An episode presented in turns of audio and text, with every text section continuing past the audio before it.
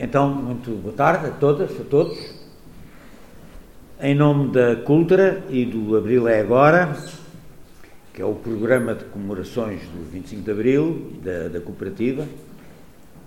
permitam que comece por saudar todas e todos os presentes nesta conferência, muito em particular os ativistas sindicais, comissões de trabalhadores, os investigadores e todos os que quiseram estar aqui conosco. Esta é mais uma das várias iniciativas programadas para celebrar os 50 anos do 25 de Abril e da Revolução Portuguesa de 74 e 75.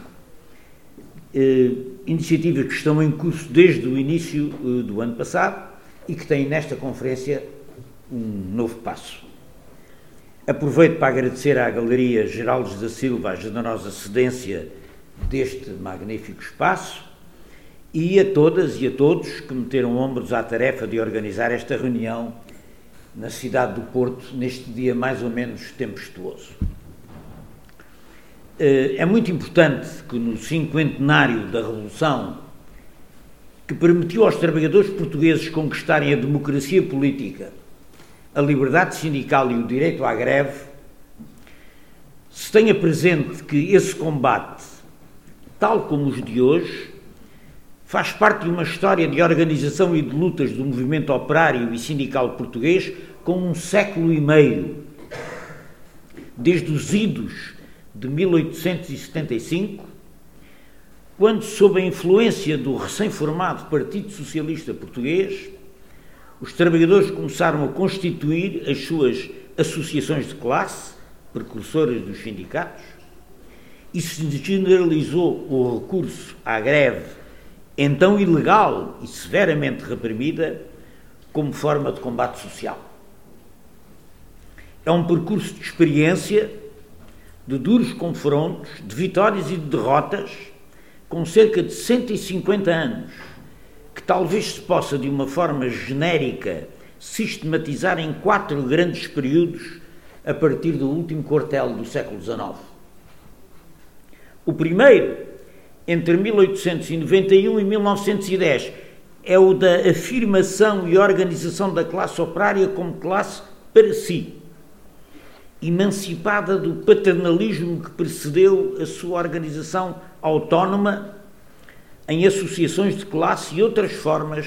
associativas de cooperação, mutualidade, lazer e educação, largamente impulsionadas pelo socialismo reformista com um papel de relevo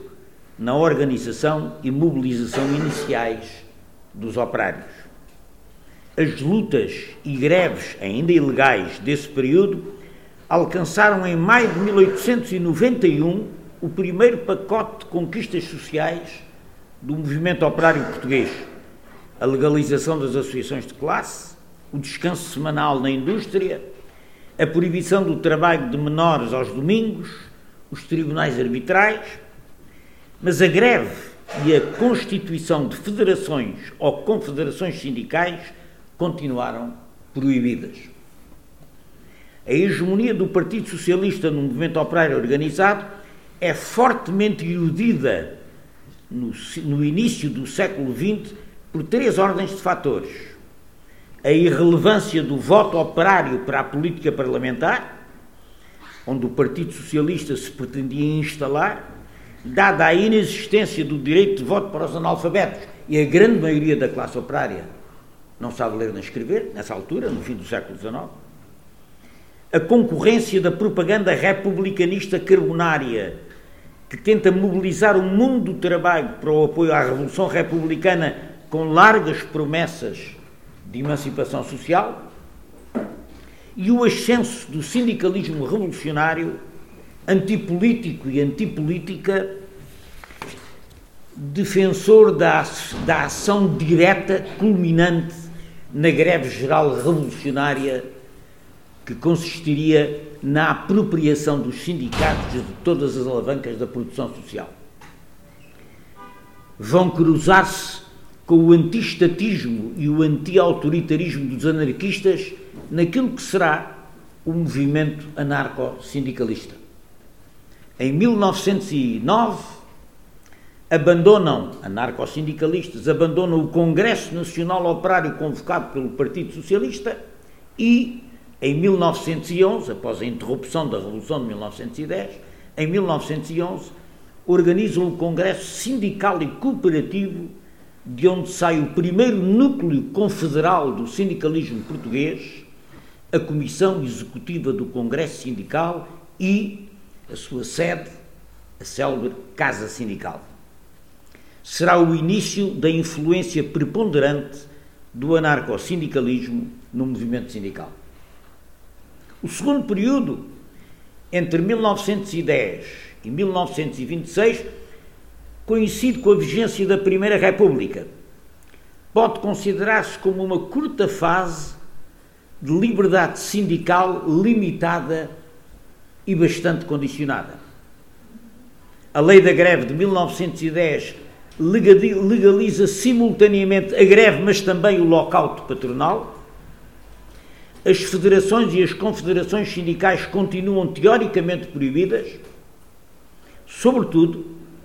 o republicanismo rompe a aliança com o mundo do trabalho que o trouxera ao poder na Revolução do 5 de Outubro e abre uma guerra duríssima contra as reivindicações do sindicalismo operário desde 1911 até praticamente até à sua queda definitiva da República em 1926, da Primeira República. O recurso ao espingardeamento das greves e manifestações, os assaltos aos sindicatos, à imprensa operária e às sedes das confederações sindicais, as prisões prolongadas sem culpa formada,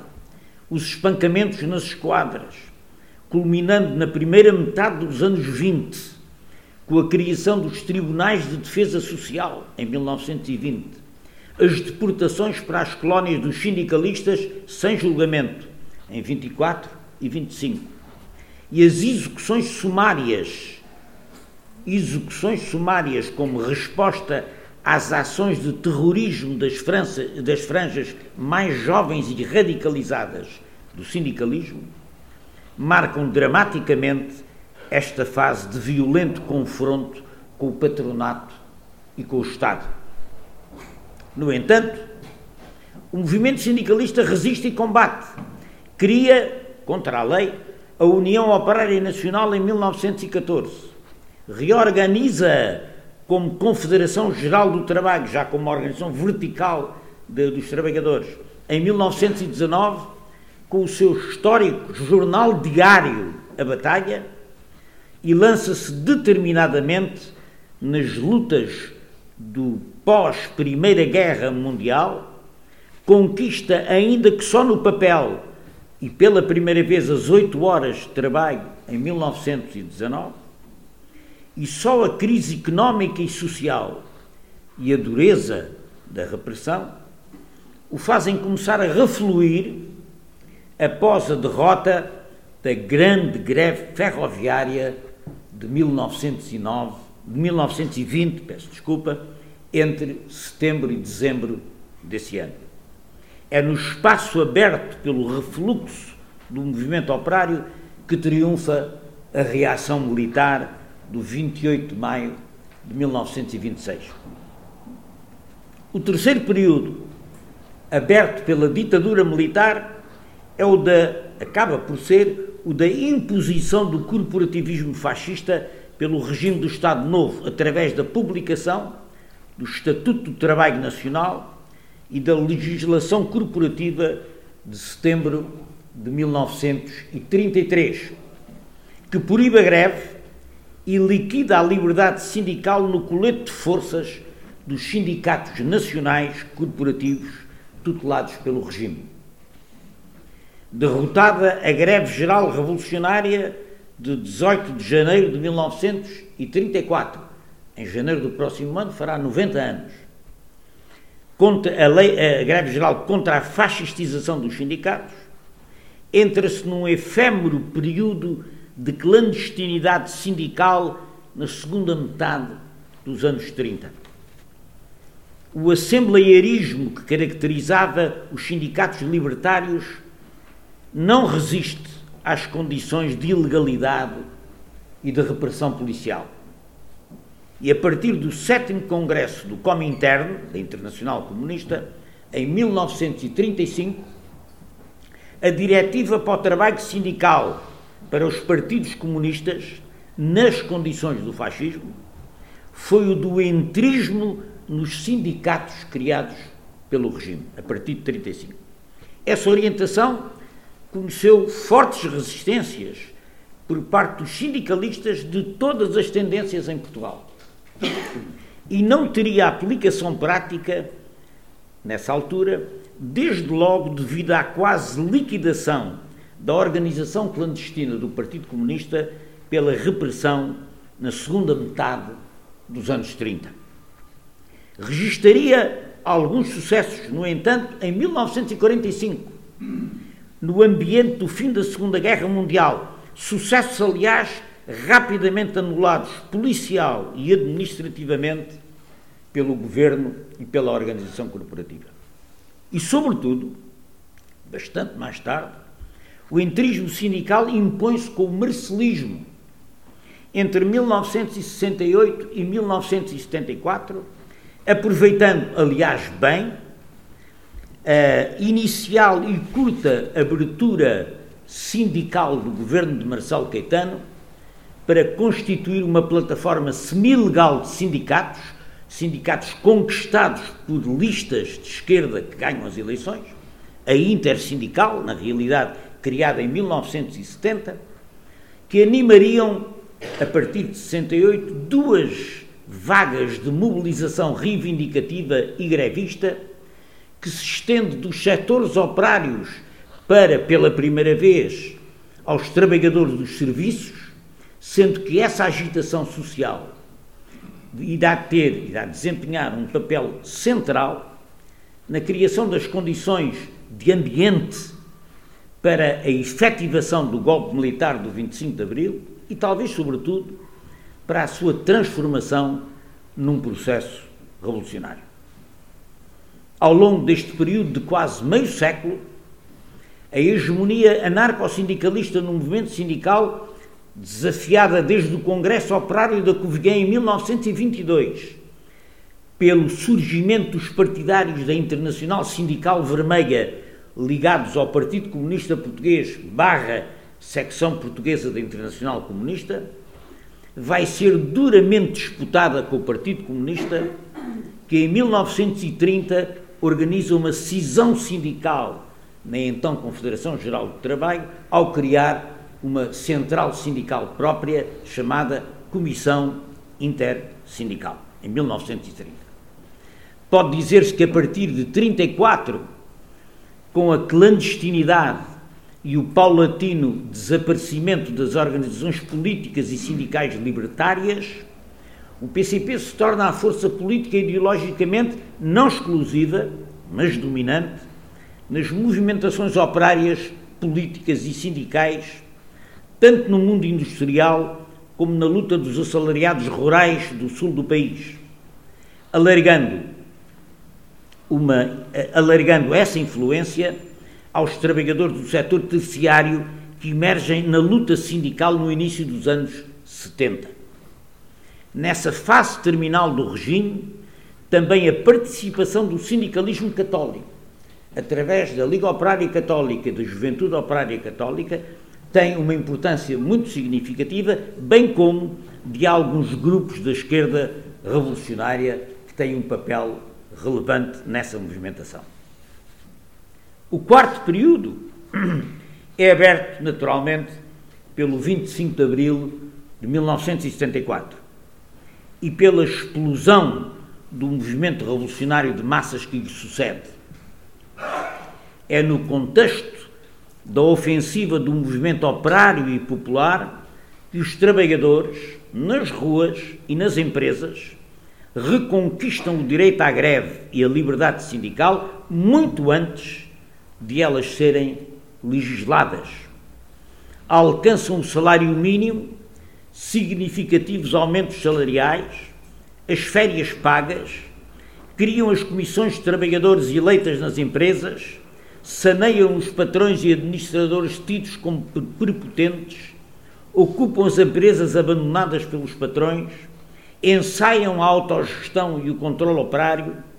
impõem a nacionalização da banca e dos grandes grupos financeiros. Falam frequentemente desafiando a Junta de Salvação Nacional, o Governo Provisório, o COPCOM e o próprio Partido Comunista e a Intersindical, que atacam, nessa altura, o caos, as greves selvagens e os trabalhadores em luta. Na Carris, nos Padeiros,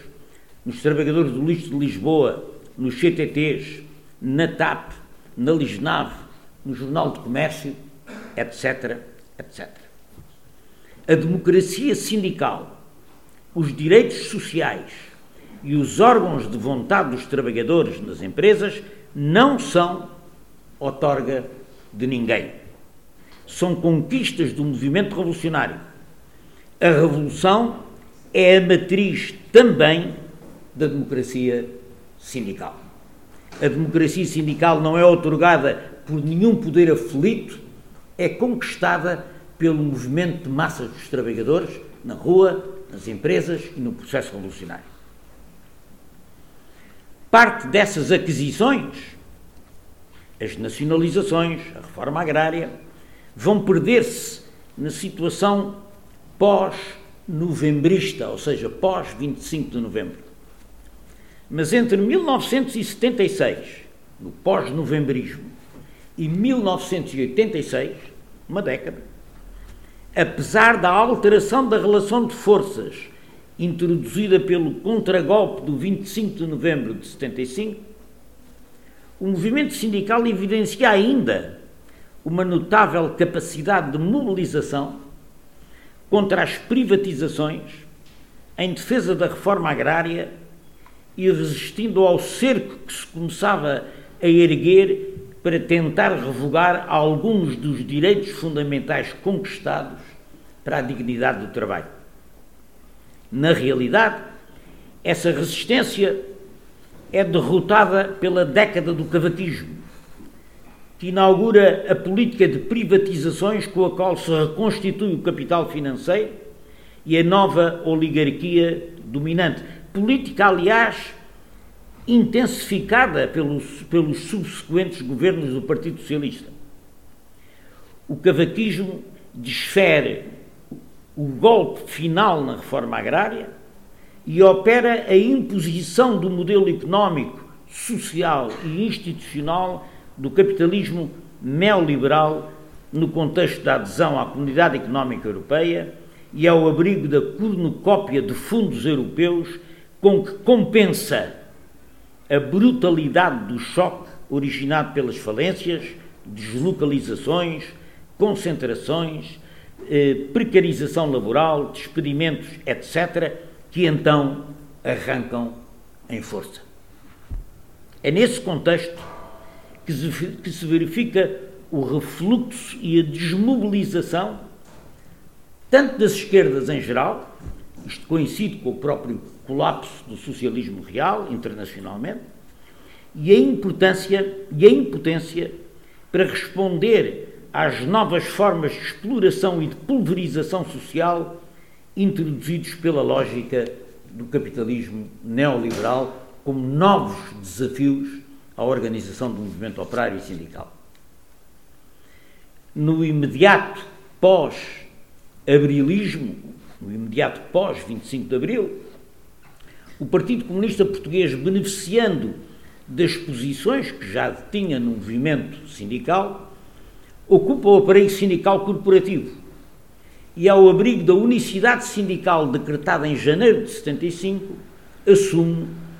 a hegemonia da intersindical, mais tarde Confederação Geral do Trabalho.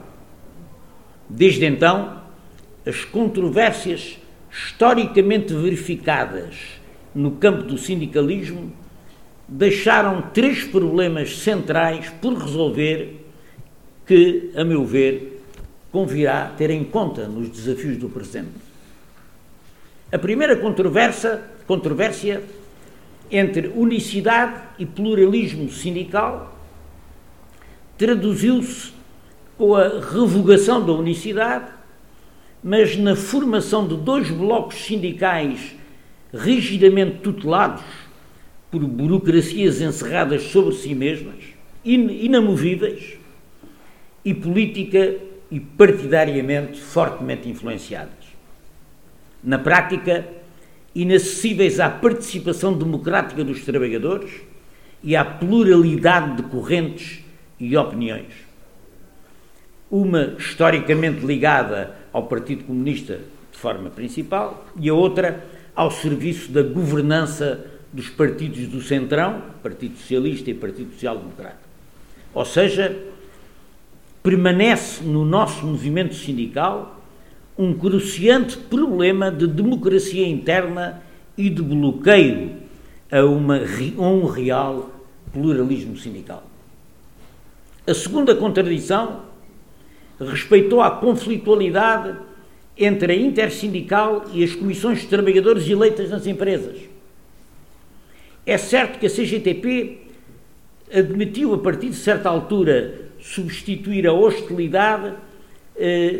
resolvendo essa questão, criando redes de comissões de trabalhadores, a maioria das quais, aliás, já desapareceram, na dependência, na dependência, digamos assim, administrativa da central. Mas o problema principal permaneceu, ou seja, pretendemos um sindicalismo assente na iniciativa dos trabalhadores,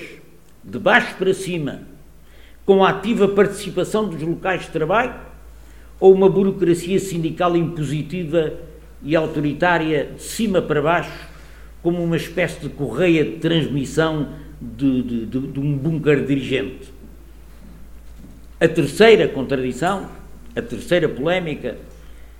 consiste em saber se queremos um sindicalismo que tendencialmente representa, sobretudo, os assalariados com contratos sem termo, com emprego seguro, mas deixa à margem, sem defesa eficaz, a massa crescente de trabalhadores precários e de trabalhadores imigrantes, um movimento sindical e de CTs unindo todo o mundo do trabalho contra a sobreexploração e a precarização, ou a divisão entre trabalhadores de primeira e trabalhadores de segunda, como pretende o capital na atual política que prossegue. Creio que ninguém duvidará que estas questões centrais têm de ser progressivamente encaradas e eventualmente superadas na luta em torno das emergências que todos, todos sabemos que temos pela frente. Repor e alargar os direitos do trabalho roubados pela Troika e pelo governo do PS-CDS e não repostos pela governação do Partido Socialista e mobilizar, organizar, fazer representar na luta pela dignidade do trabalho o precariado e os assalariados imigrantes sujeitos a condições de vida e assalariamento vergonhosas e inaceitáveis, desde logo por um movimento sindical digno desse nome. Assim sendo, só posso desejar que os nossos debates possam ser muito participados, muito proveitosos, para ajudar a construir uma resposta a estas e aos, a estes e aos demais desafios cruciais que temos pela frente nesta conjuntura nacional e internacionalmente de alarme, de alarme uma conjuntura de alarme, do ponto de vista climático, do ponto de vista político, do ponto de vista da paz, para todos, de alarme para todos os defensores dos direitos de quem trabalha. E é para isso, creio eu, que nos reunimos aqui hoje. Muito obrigado.